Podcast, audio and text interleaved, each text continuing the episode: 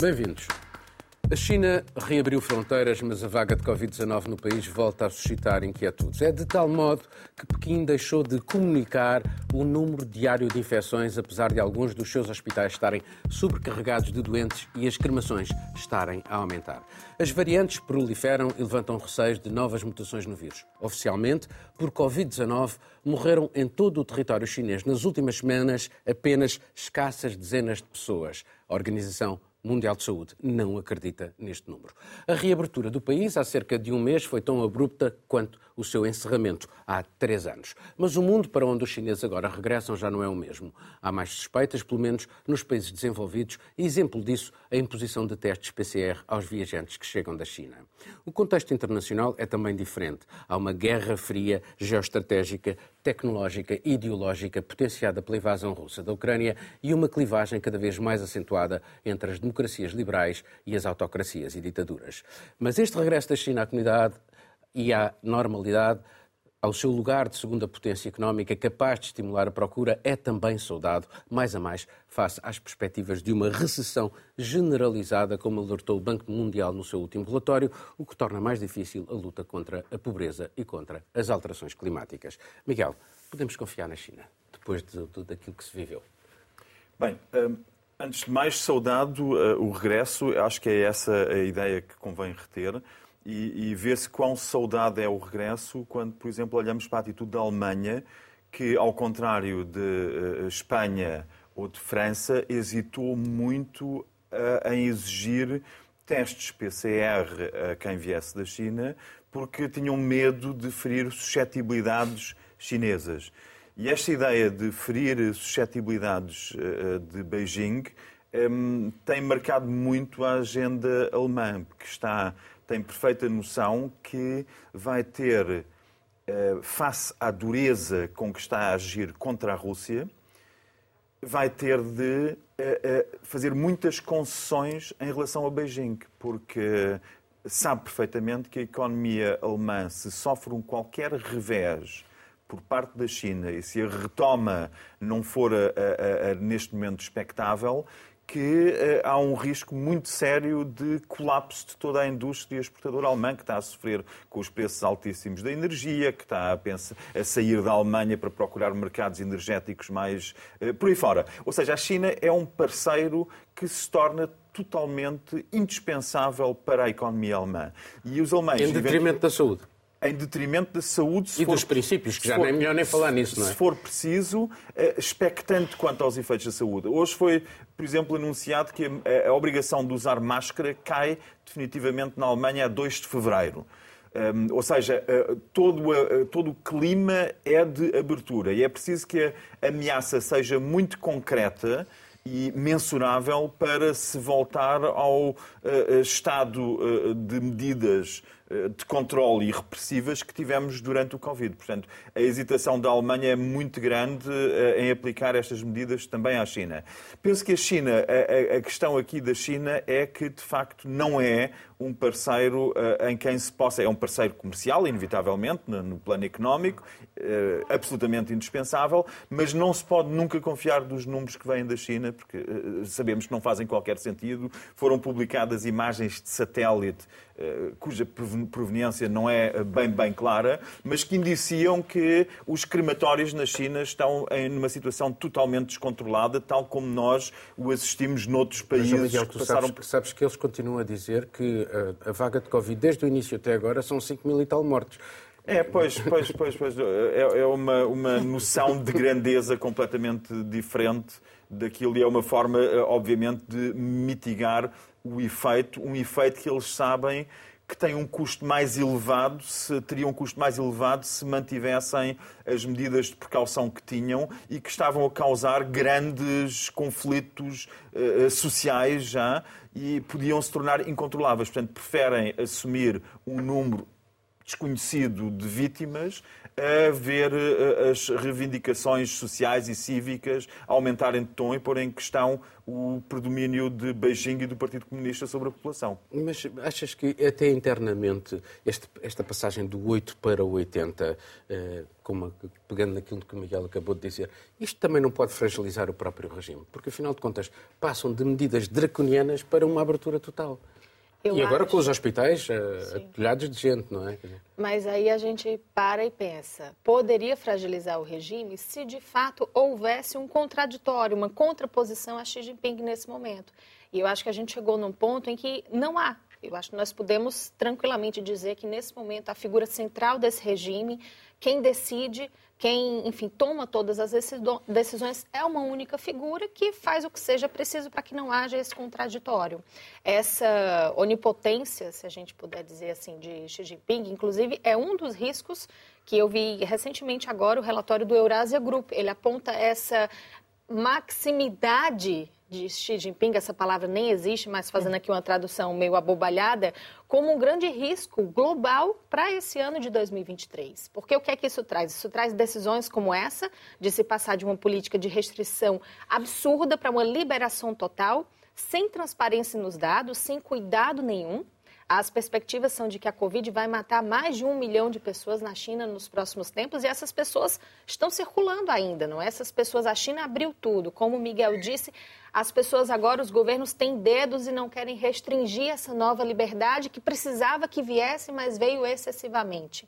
E aí, quando a gente olha para as decisões que são tomadas, inclusive com relação à economia global, também há sinais muito perigosos. A China deveria, no final do ano, no Congresso do seu Partido Comunista, por exemplo, ter divulgado os dados econômicos, feito aquele balanço econômico, mas optou por retardar essas informações. As decisões que vão ser tomadas daqui para frente podem ser decisões assertivas, que beneficiem a economia global, mas podem ser decisões que não. E aí volta a tua pergunta: será que nós podemos confiar na China? A necessidade desse relacionamento, dessa, dessa, dessas trocas, que... desses mercados, isso existe, isso é incontornável e é como o relatório mesmo aponta. Estava na hora de que isso fosse retomado. Mas as decisões são centradas numa única figura. Aquilo é uma autocracia capitalista, mas que preza pelos um seus. Stalinismo capitalista. Exatamente, preza pelos seus interesses e as decisões que vêm a partir daí é que são um grande risco. É um risco em termos de pandemia, porque agora não há política, não há controle. É um risco em termos de economia, porque ninguém sabe quais são as decisões que Xi Jinping poderá tomar. E dentro do regime não há nenhum contraditório para balancear nenhuma dessas decisões. Deixa-me pegar na questão hum. que, eu, que, eu, coloquei. Porque se, se, se o povo chinês tem medo do partido e da sua máquina repressiva, o partido, pelos vistos, também tem medo do povo chinês. Por isso, por causa das pressões da rua, é que eles passaram do 8 para o 80. Este número de mortos que, que, que, se vai adensar não pode voltar a criar também uma situação de tensão dentro do próprio uh, povo chinês? Pode, pode, claro, e, e, eu acho que isso é um dos ângulos importantes para olharmos para, este, para esta reabertura da China, uh, que são as manifestações. Uh, no fim de novembro vimos manifestações que já não se viam há muito tempo, aliás, as primeiras deste tipo que aconteceram desde que Xi Jinping uh, sobe ao poder em várias cidades e onde as pessoas estavam a pedir não só o fim uh, da política zero Covid, mas também uh, estavam a pedir a, a demissão, a saída de Xi Jinping com algumas das pessoas que nós ouvimos. contra a censura porque tinham as folhas de papel em branco exatamente, que mostravam... Exatamente. Mas, ne, mas nessa altura, e essa é uma pergunta que nós devemos fazer, que é, foram realmente estes protestos, estas manifestações que levaram o governo, o regime chinês, a pôr um fim à política zero Covid. E muitos dos analistas o que dizem é, sim, teve uma, foi uma parte do, do puzzle, pode ter, de alguma forma, acelerado uh, o, o, processo, mas, na realidade, o que nós sabemos da, da, da China é que eles têm forças de segurança que conseguem e conseguiram silenciar estes manifestantes uh, muito, muito rapidamente. E eu acho, como referiu o Miguel e a Caroline, que, apesar destas manifestações terem sido a parte de um puzzle para pôr mais pressão no regime, a economia foi a principal razão que leva uh, o governo chinês a reabrir de uma forma tão uh, repentina uh, e rápida. Nós sabemos que neste momento a China, em termos de crescimento económico, é o crescimento mais lento uh, da economia chinesa em 50 anos. O próprio FMI já disse que a reabertura é crucial e que a reabertura para a reabertura continuar também, os casos Covid têm que ser O Banco Mundial também, o último relatório, que é desta semana, indica exatamente isso. E, exatamente. E, e, e, levanta riscos de recessão à escala planetária, precisamente porque aquilo que é a fábrica do mundo, a China, vai estar em um crescimento muito mais baixo mais, do que muito aquilo, mais baixo, exatamente. Que... E, em termos de saúde pública, eh, que é outra parte da, da, da, tua questão, o que nós estamos a ver neste momento eh, na China são casos que não estão a ser reportados. Falaste há pouco, falaste há pouco das, das, das cremações. Uh, só em, em Xangai uh, o aumento foi de 10 vezes nas últimas uh, duas semanas. estamos a ver as camas de cuidados intensivos estão a 80%, a comparar com 24, 25 de dezembro, em que estavam a 50%. Os números de casos estão a crescer exponencialmente. A própria Organização Mundial de Saúde já veio desmentir a China na praça pública dizendo que não, que a China não está a divulgar os dados uh, uh, corretos. E isto, claro, depois tem um impacto gigantesco na percepção internacional uh, da China neste momento. a economia vai continuar a movimentar-se, a China vai continuar a ser um grande parceiro, mas creio que esta falta de transparência não é uma boa forma da China dizer olá depois de três anos fechado. Ora, precisamente pegando nisto, há uma, para além do regime querer eh, segurar-se. Uh, o que é que uh, explica esta opacidade? E desta vez, como ela referiu, nem a Organização Mundial de Saúde compra os números da China. E, e lembrando que no início da pandemia o, o presidente da, da, OMS até foi muito simpático para Xi Jinping. Aliás, eu, eu confesso que eu acho que ainda hoje nem sabemos hum. muito bem a origem do vírus. Ainda não está completamente esclarecido. Exatamente, porque, porque, porque é a opacidade de um regime como, como o regime chinês. Não é uma, não é uma anomalia dentro da, da, da história chinesa de, de, dos últimos tempos.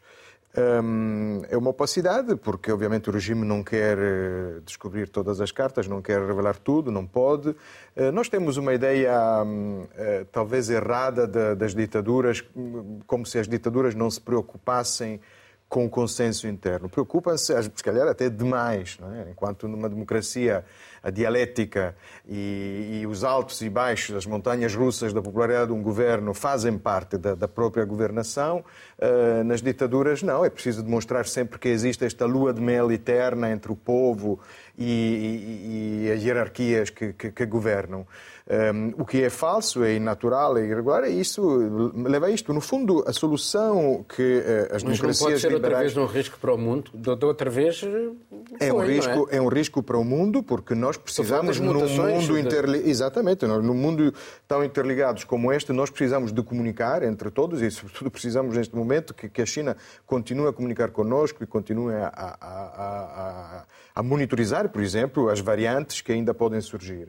Porque eh, Mas eles não dão o dados? combate não dão dados. Porque o combate, o combate ao, ao, coronavírus e esta pandemia ainda não acabou, a pandemia continua e, e, nós precisamos. No fundo, a solução que as democracias liberais encontraram é, é a solução que vem da dialética. Da, da, dialética em que depois o resultado é sempre a fusão entre dois extremos. Nós assistimos a muitas posições uh, extremas, não é? Por um lado tínhamos os aberturistas chamados que, que, que queriam, que diziam, bah, vamos chorar os entes queridos, até o próprio Boris Johnson, não é? A primeira saída famosa Boris Johnson foi um bocadinho neste sentido, depois ele próprio ficou doente e internado e, e percebeu que calhar... Agradeceu ao enfermeiro é, português até. E, do, por outro lado, nós próprios tivemos os, eh, não sei se, vou, vou inventar mais um neologismo, os, os, confinamentistas extremos que queriam confinar e fechar tudo até o fim e percebemos que também não era possível porque a economia precisava... E, e no fundo, a solução foi uma solução uh, intermédia, como sempre acontece quando há uma dialética que, que, apesar de tudo, funciona bem. A China, o que está a revelar é, é, é, o mal dos dois extremos, porque, por um lado, ficou é, totalmente fechada durante, durante demasiado tempo, é, nem sequer deixou, uh, tem vacinas insuficientes e, e, ao mesmo tempo, não deixou circular o vírus.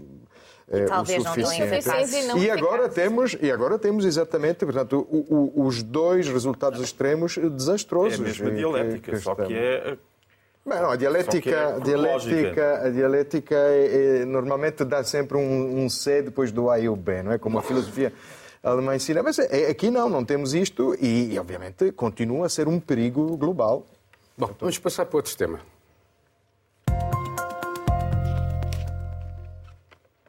A democracia brasileira foi posta em causa num ataque sem precedentes por parte de manifestantes ligados à extrema-direita bolsonarista. Em poucas horas, sob a quase complacência da polícia, uma multidão invadiu e vandalizou as principais instituições democráticas com sede em Brasília, Presidência, Parlamento e Supremo Tribunal. Foi o culminar de um processo de rejeição dos resultados das eleições presidenciais que Lula da Silva venceu contra Jair Bolsonaro houve centenas de detidos e há ainda muitas questões em aberto. Entre elas, a da passividade dos agentes da ordem, mesmo tendo sido alertados previamente pelos serviços de informação brasileiros sobre potenciais distúrbios por parte da extrema-direita. Alguns polícias tiraram até selfies enquanto outros conversavam de forma amena com os invasores dos órgãos de soberania. Fica também a questão do papel do novo Ministro da Defesa, um conservador nomeado por Lula da Silva, que descreveu os protestos bolsonaristas como manifestações e democracia quando tomou posse. A reação vigorosa à tentativa de golpe veio de um juiz do Supremo. Ordenou a dissolução dos redutos onde acampavam os manifestantes, determinou a prisão do chefe da polícia de Brasília de férias nos Estados Unidos, tal como Bolsonaro, já agora, e suspendeu ainda o governador da capital brasileira, um próximo do antigo presidente. Foi a primeira vez que um magistrado retirou um chefe de um governo estadual brasileiro sem que houvesse um pedido nesse sentido pelo Parlamento ou por um órgão de investigação. Caroline. Bom, uma loucura, né? É, não, enfim, eu acho que o que eu vou começar dizendo aqui vai, vai muito.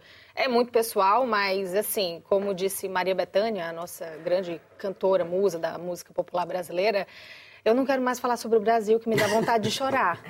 Acho que essa é a não, realidade. Mas fala é, lá mais um bocadinho. É, é, é triste, é, é, pessoalmente angustiante. Eu acho que eu nunca tinha partilhado isso dessa forma, mas eu não encontro outras palavras. É, é pessoalmente angustiante olhar para aquilo e, e, comentar tudo isso. Mas pronto, foi só um, um desabafo, porque também é a primeira vez que eu estou tendo a oportunidade de manifestar essa opinião publicamente, não é? Mas pronto, quando a gente olha para o Brasil agora, um, um cenário que pode ser ainda muito perigoso, não é? Como, como a gente viu, as pessoas que foram detidas, essas mais de mil pessoas que estão detidas até o momento, fazem parte de uma rede muito bem estruturada. E aí a gente olha para uh, as primeiras repercussões dessa invasão, desses atos terroristas de vandalismo. Essas pessoas se articularam, essas pessoas têm uma rede, elas não agem sozinhas, há um grande suporte por trás e as instituições que deveriam prever com sistemas de inteligência, agir no momento e depois apurar. Nessas duas primeiras fases, nós já podemos dizer que houve falhas. E aí, há falhas por qual interesse? Não é? Então, são as repercussões que a gente encontra nesse momento. Deixa-me ah, perguntar-te, uhum. o, o ministro da Defesa tem condições para continuar no cargo? Nesse momento, não é, olhando para as notícias que a gente vê e olhando até para o posicionamento do presidente foi Lula, Lula, foi nomeado por Lula, uh, um, um, ato político, também uma atitude política, como ele veio tendo nesses primeiros dias, não só agora nesses primeiros dias de mandato, mas pronto, já desde antes, parece que sim. Porém, é uma figura que requer muita atenção, não é? Pelas, pelas ligações e pelas ações que a gente já, já tem uh, previamente e agora. Mas uh, eu acho que, antes de tudo, o, o presidente Lula, de certa forma, conseguiu articular politicamente muito bem esse pós ataques, não é? Aquela reunião muito simbólica que ele teve, juntando todos os governadores, ministros, não é? A caminhada, as falas, eu acho e que a própria abalam... comunidade internacional também e foi muito clara. a comunidade internacional, inclusive os Estados Unidos, dando um peso muito grande para a manutenção da ordem no Brasil. Tem sido bastante significativo. Uma sorte de ser, uh, Trump não ser presidente dos Estados Unidos já tem agora. Sido, tem sido bastante significativo acompanhar a cobertura da imprensa americana, acompanhar os posicionamentos e as falas não é, da, da, dos grandes líderes internacionais, mas os Estados Unidos prezando muito aí, deixando muito claro que tem todo o interesse na, na manutenção dessa ordem. Mas, é, bom, em termos de democracia em si no Brasil, que a gente tem é, é um momento muito delicado, muito tenso e, como eu disse, atos que podem repercutir ainda de maneira muito perigosa. A gente teve agora pesquisas... Deixa-me perguntar-te uma coisa. Uh, o, o, antigo presidente eh, tem, a um lado, de responsabilidade pelo uso da palavra. A palavra pode claro, ser muito perigosa, claro. a forma como a palavra acaba por uh, suscitar essa, a, a, violência. Ele pode ser indiciado, ele pode ser penalizado também, uh, do ponto de vista ju jurídico? dentro dos mecanismos legais, não é? Há juristas e há pessoas que estudam a área que dizem que sim, justamente por isso. Agora, o que essas pessoas querem fazer nesse momento e é trabalham para é isso. É mão pesada. Trabalham para encontrar a ligação efetiva dele, não é? Ou seja, de que sabia de alguma forma e de que agiu de maneira mais real para que tudo isso acontecesse. Uma coisa que a gente pode dizer, por exemplo, o que já aconteceu essa semana foi a divulgação de números, dados. O governo fez agora e a imprensa tem, já começou o seu escrutínio sobre algumas coisas que Bolsonaro não queria que viessem a público. Por exemplo, os gastos, né? Nós ouvimos falar muito esses dias sobre os gastos do chamado cartão corporativo, que são gastos, recursos que o presidente tem o seu e, e funcionários e pessoas usam. O que já, já vimos, por exemplo, nos dias que estavam ali próximos das famosas motociatas, aquelas passeatas dos motociclistas que são os que apoiam Bolsonaro, o cartão corporativo gastou milhares de reais em lanchonetes que estavam próximas a essas, essas pessoas, por voltar, exemplo. voltar atrás então, e aquela história do leite condensado. Lembras do leite condensado? Exatamente. Leite condensado Milhares pão, de latas de leite condensado no e, mês. E pronto, isso tudo começou a vir à tona agora e isso acaba sendo também forma de municiar é, mecanismos legais que existam, talvez para que ele seja efetivamente responsabilizado ou não. Miguel, assistimos a uma coisa muito semelhante, falámos sobre isso aqui várias vezes nos Estados Unidos, agora uh, uh, num, numa outra democracia. Uh, há de facto aqui riscos destes exemplos depois surgirem noutras democracias liberais? Com diferentes contextos, há, claramente. Nós vimos que, aliás, seguimos no caso do Brasil sempre de perto o papel uh, uh, dos militares. E, essa é talvez um pouco uma especificidade, como nós a conhecemos, da história mais recente da América Latina, da América do Sul, neste caso, porque os militares são sempre uma ameaça que paira sobre o funcionamento das instituições democráticas e que em muitos países, não é só na América do Sul, obviamente, nós vimos como é que foi o percurso de Erdogan na Turquia. Ele teve de, passou a, a, a 20 anos a tentar controlar os militares e a, a retirar-lhes a força interventiva que eles tinham na, na, na política. Tiveram vários, fizeram vários golpes fizeram, de Estado fizeram, fizeram, décadas. E, e, é? foram, e, e, Erdogan fez limpezas de milhares de militares, a pretexto, Sim. por vezes com pretextos uh, uh, forjados, outras vezes para evitar golpes de Estado. Portanto, esta particularidade de, de termos um, um, um movimento apoiado pelos militares é, é, muito grande em variedíssimos países. Não foi o caso dos Estados Unidos. Nos, no, nos, Estados Unidos, a questão dos militares não se punha. Portanto, eu diria que aí não temos um paralelo direto. Agora, temos sim a noção que num país como, como o Brasil seria impossível. Um, forçar a saída de um presidente se não fosse com o apoio expresso uh, uh, de, de, dos militares. E isso foi sempre seguido para e passo. E esse perigo não desapareceu eh, totalmente. Esse é um, um, uma espada de uma espada, uma espingarda, um canhão que paira sobre muitas democracias, incluindo a do Brasil. Marcelo, uh, em relação a esta questão, deve ou não deve haver mão dura relativamente aos principais responsáveis por estas eh, ações. Nos Estados Unidos está a ser um pouco difícil no processo do, relativamente àquela tentativa de, também de subverter a democracia norte-americana e, portanto, mesmo o Congresso está, continua dividido, tens os republicanos que estão a tentar boicotar uh, as investigações. Até nos Estados Unidos não sabemos quem é que subverte mais, se é, se é de um lado, se é do se outro. Se é de um lado, se é do outro, sim. Sim, sem dúvida, é preciso... Eu acho que duas palavras que, que, que, serão a missão de, de, não só de Lula, mas de, de todo o Brasil democrático, que é, que é, punir e unir, porque por um lado é preciso detectar os, os, uh, os responsáveis uh, factuais desta situação. Ou, ou, ou apenas uh, alguns específicos para serem Não, sem dúvida, para, alguns para, específicos. Um lado simbólico porque... e deixar as outras pessoas. Uh... Não, é claro que nós agora tivemos, tivemos nestes um dias 1.500 detenções. É isso seria. Aliás, várias centenas já foram libertadas, ainda bem, não é? Porque não é, não é possível eh, proceder a. a... Nós, nós assistimos. Uma parte destes golpistas não são apenas não são terroristas, são ah, a própria arma de arremesso que alguns usam, porque levar estas pessoas, nós vimos eh, comitivas, autocarros, não é, ônibus de pessoas que às vezes eram grupos de, de pareciam os, os reformados que, que, fazem as viagens a Fátima e voltam com os conjuntos de, de caçarolas e de tachos existe uma iliteracia democrática. Muita gente nem sequer se apercebeu do que, do que estava a fazer. Uh, filmam-se, partilham nas redes sociais, não percebem que, que eles são provas contra eles mesmos. Daí a questão das Portanto, palavras temos... e da violência Sim, que as palavras temos... podem suscitar. Temos uma, no meio desta multidão, temos uma vanguarda mais pronta para, para, para ações violentas. E temos depois o problema de uma retaguarda, que, que é ainda a parte mais opaca disto tudo, tentar perceber uh, quem é que está atrás disto tudo. No, a última notícia foram estes papéis encontrados no, na casa do, do antigo ministro da Torres, que era o antigo ministro da Justiça, em que está, estaria previsto um decreto, através do, do de, de, decretando um estado uhum. de emergência, que não, não, sendo o estado de sítio, porque o estado de sítio tem que passar pelo Parlamento, uh, criava um, um, de facto um estado de sítio em que se podia podia, em que a ideia era anular o resultado eleitoral e, portanto, ali temos, teríamos uma, uma tentativa de golpe verdadeiro e não apenas este vandalismo político que Mas, não deixa agora, de ter uma grande, vandalismo, deixa-me dizer-te que o, o, os acampamentos dos manifestantes, as palavras de ordem eram junto dos quartéis, Sim, eh, sim, não, sim, foi, não apenas em Brasília, e eram sempre a apelar aos militares para derrubar Exatamente. Oh, Deixa-me só voltar à, questão dos números. Dos números.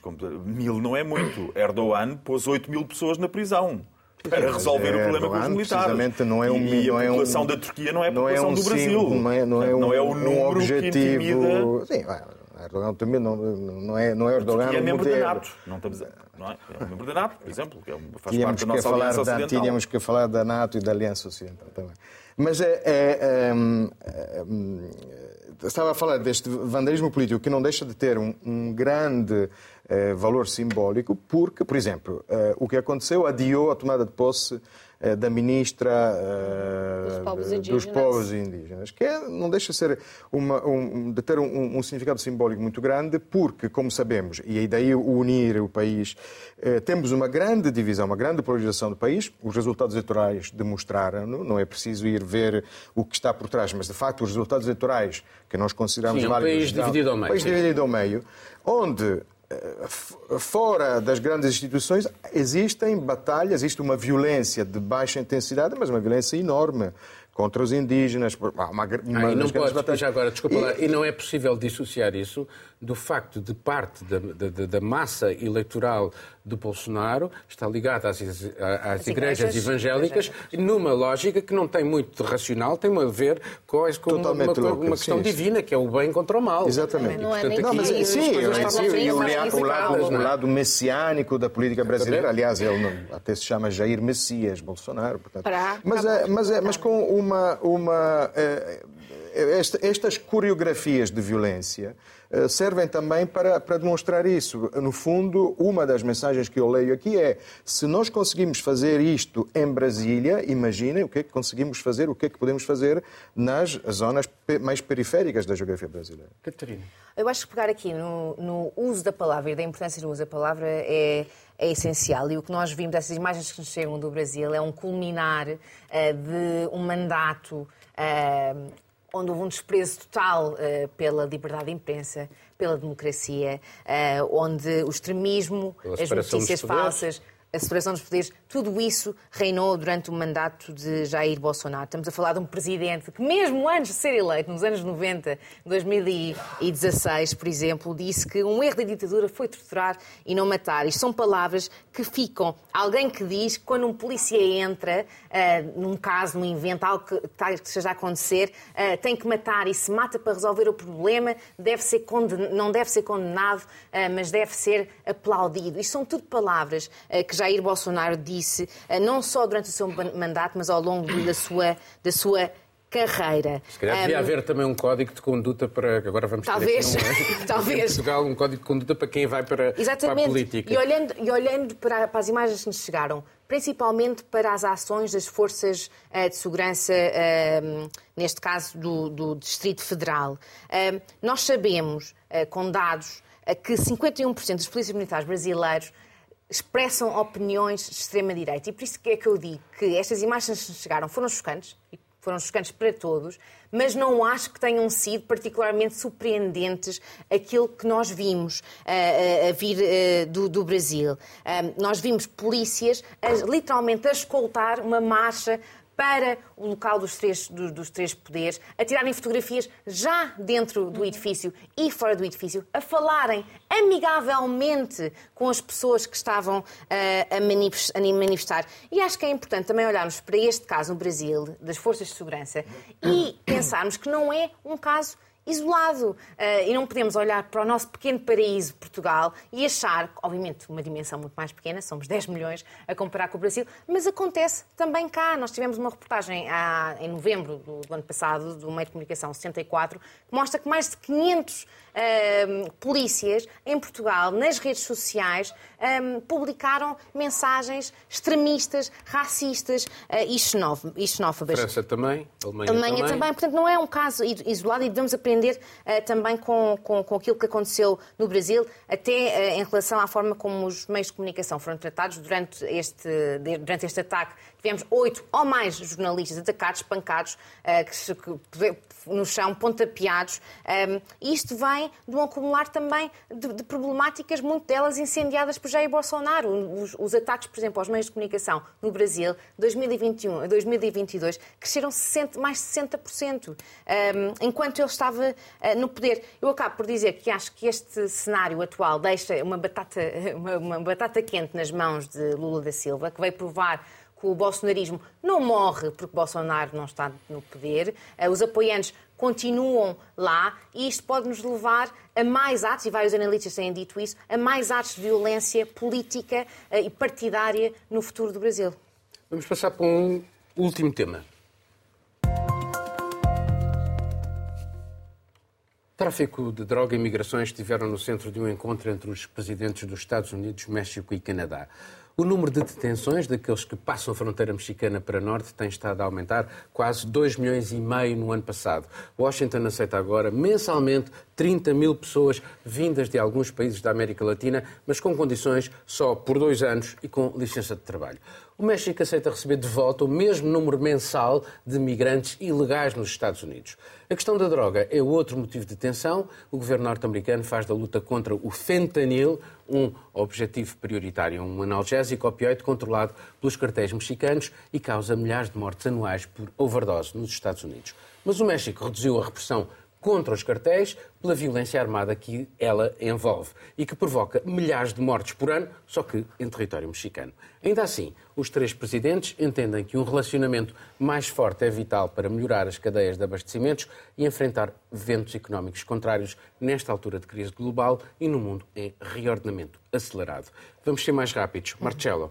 Sim, o tema da droga, no fundo, explicaste muito bem. Tu, aliás, o México neste momento está em chamas em algumas regiões por causa da detenção de um dos filhos de, de, del Chapo, que revela quão alta pode ser a tensão também eh, neste país por causa de, do combate à droga. Um, acho que um tema importante, os outros dois grandes temas do, da Cimeira foram foram as migrações, o tema da migração e o tema da, da, da integração económica. O México é um país que tem enormes recursos mineiros, matérias-primas, eh, e não só, não só mão de obra que, que, fornece aos Estados Unidos. E os Estados Unidos estão muito interessados numa integração eh, regional, geográfica, eh, cada vez maior e cada vez mais em função anti-chinesa. Há uma série de, de, de, acordos comerciais, aliás, o próprio NAFTA, que, que, são acordos que cada vez mais. Os semicondutores, por exemplo. Sobre a produção de semicondutores, valorizam tudo o que é produzido em, ter, em território americano, em função anti-chinesa, e, aliás, eu, no fundo, é a filosofia que está na base do famoso IRA, eh, que agora eh, cria problemas também no nosso relacionamento europeu com, com os Estados Unidos, mas é a fase, provavelmente, com a qual temos que, que lidar nesta altura, que é uma fase de, pelo menos, parcial, como se costuma dizer, a desglobalização. Eu acho que essa cimeira, o tema principal, muitos dos outros temas foram literalmente deitados para debaixo do tapete, porque o tema principal desta, desta cimeira foi realmente a migração. E olhando que mesmo antes da cimeira, Joe Biden faz uma visita, a primeira visita desde que foi eleito presidente a El Paso, no, no Texas, na fronteira com, com o México, que tem uma importância muito grande este, este sítio, neste, está em estado de emergência, que foi declarado em dezembro, então, pela e quantidade... estão a ser usados os, os migrantes, mais uma então, vez, a desgraça de cada um é usada como arma política. Exatamente. Alguns governadores estão a pegar nos migrantes e a mandá-los para Para Washington e etc. de autocarros. Uh, e neste momento em Alpaço temos eh, migrantes, centenas de migrantes a dormir em, situa em situação de sem-abrigo uh, e milhares que são detidos uh, semanalmente a tentarem passar a, a, a fronteira.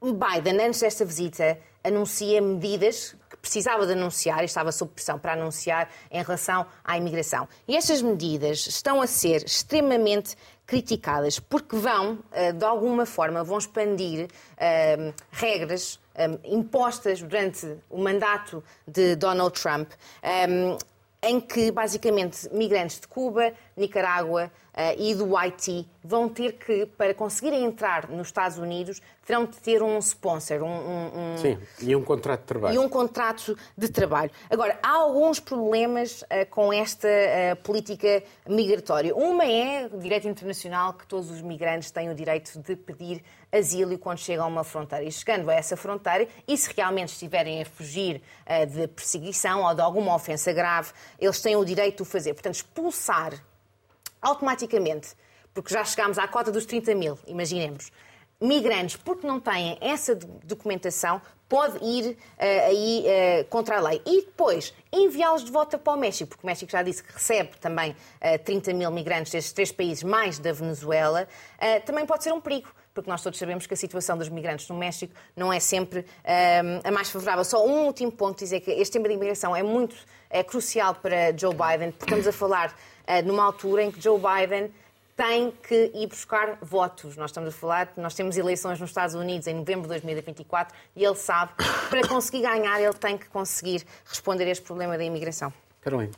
Bom, muito, muito rapidamente, só para não deixar de citar também que no encontro os três líderes assinaram um comunicado conjunto em apoio à democracia brasileira, não é? Então, só porque a gente falou também da questão dos Estados Unidos de olho do que se passa no Brasil, saiu desse, dessa cimeira esse comunicado. Essa cimeira que foi a primeira cimeira, é? voltando a acontecer aí desde 2021, que teve muitos pontos a serem discutidos, mas eu acho que realmente eu concordo com a Catarina e acho que a gente pode deixar mais uma vez chamar atenção para o uso, para a instrumentalização da vida de pessoas migrantes na mão de poucos que têm direito. Em um ano, houve 2,4 milhões de migrantes não documentados detidos nos Estados Unidos. São essas mesmas pessoas que têm funções naquela sociedade, que desempenham funções que os americanos não desempenham ou não querem desempenhar. E nós vimos isso muito claramente agora durante a pandemia, não é? Esse grande movimento que surgiu para dizer que isso está parado agora porque era o migrante que fazia. Essas pessoas seguem na mão de poucos, de decisões que são tomadas de acordo com interesses, e isso, infelizmente, não vai mudar. Miguel, nós estamos a falar na fronteira, naquela fronteira, mas temos aqui na Europa, eh, enfim, de facto, eu acho que o mundo ainda não encontrou a forma de lidar com esta questão das migrações. Não, não encontrou, e aliás os Estados Unidos, se olharmos para os Estados Unidos, 20% eh, da população eh, é de origem da América Latina.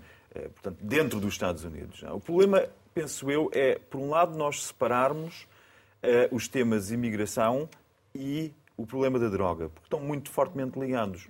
Muito fortemente ligados, não são assuntos distintos e são tratados como se fossem. Não são assuntos distintos porque uh, as pessoas fogem de regimes de elevada instabilidade social, de taxas de crime e de taxas de homicídio horripilantes e que são causadas pela, pelos cartéis da droga e pelo negócio da droga, cujos consumidores são nos Estados Unidos. Essa é a primeira questão, e depois fogem, e depois temos a imigração, temos aquela pressão enorme para fugir da falta de alternativas até a integrarem-se em esquemas eh, de cartéis e de, eh, de, com toda a violência associada. Por outro lado, os Estados Unidos têm o problema, e revelaram mais uma vez quanto a mim nesta cimeira, têm o problema numa cimeira da América do Norte de encararem Washington tem o problema de encarar o Canadá como se fossem os Estados Unidos de cima e o México são os Estados Unidos de baixo.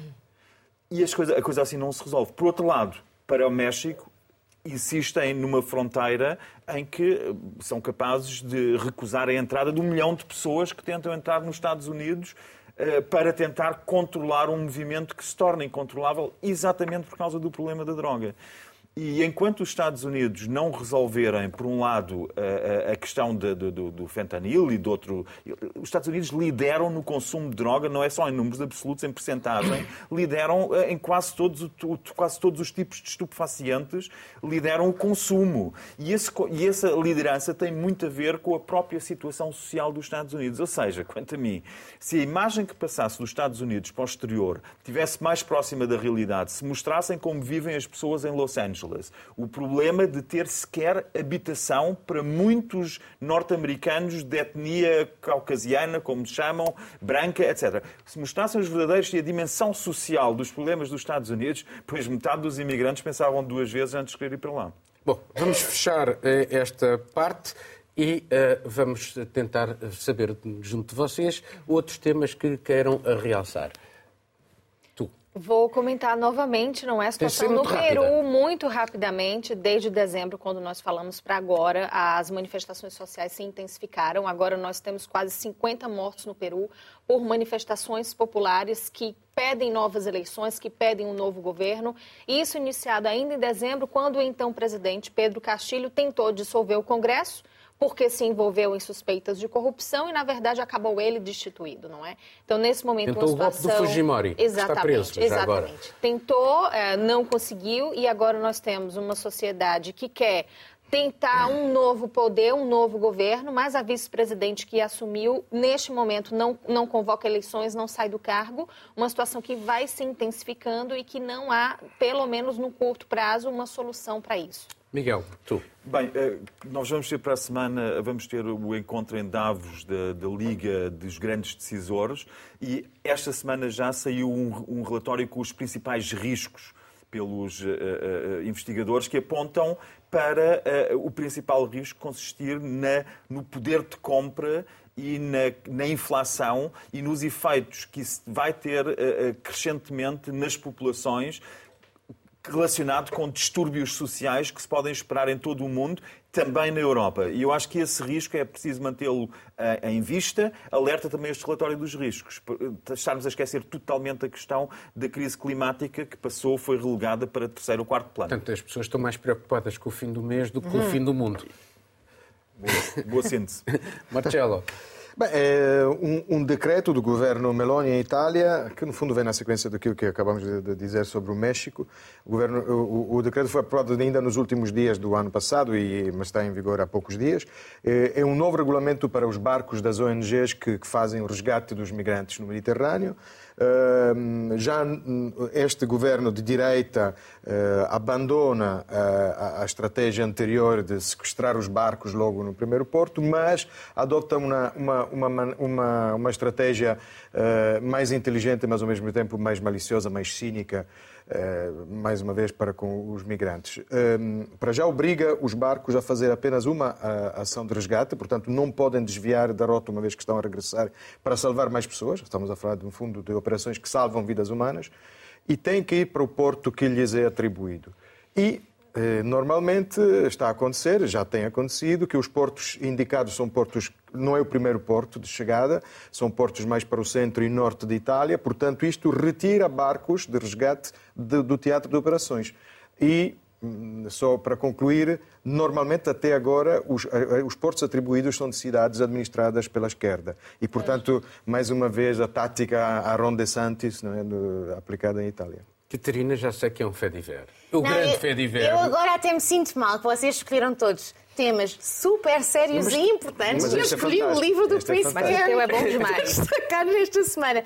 Mas é verdade, o o Príncipe Harry publicou o seu livro, eh, foi... eh, um facto interessante foi o livro eh, que vendeu mais rápido, livro de não ficção, que vendeu mais rápido sempre no Reino Unido. O livro No que vendeu Unido, no Reino mundo, Unido, nos Estados Unidos. E e o livro que vem a seguir, de ficção, que vendeu tão rápido, foi do outro Harry, do, do Harry Potter. Ahm, deixo os detalhes do livro para quem o quer ler, mas só para dar assim uma ideia. Temos detalhes do género que Príncipe Harry congelou ahm, partes do seu órgão ah, genital enquanto estava numa viagem à Antártida, por exemplo. Ah, também que conheceu uma mulher com superpoderes que sentia a energia da princesa Diana. Entre outros factos curiosos deste livro que deixo, deixo para vocês. Mas o que eu acho interessante é que esta venda rápida, este interesse mediático, mostra a obsessão que continua eh, com, com a família eh, real, mas eu acho que ao Harry saiu-lhe um pouco o tiro pela culatra, porque eh, o YouGov, num, num- num estudo que publicou ontem, mostra que 41% das pessoas acha que Harry fez este livro, escreveu este livro simplesmente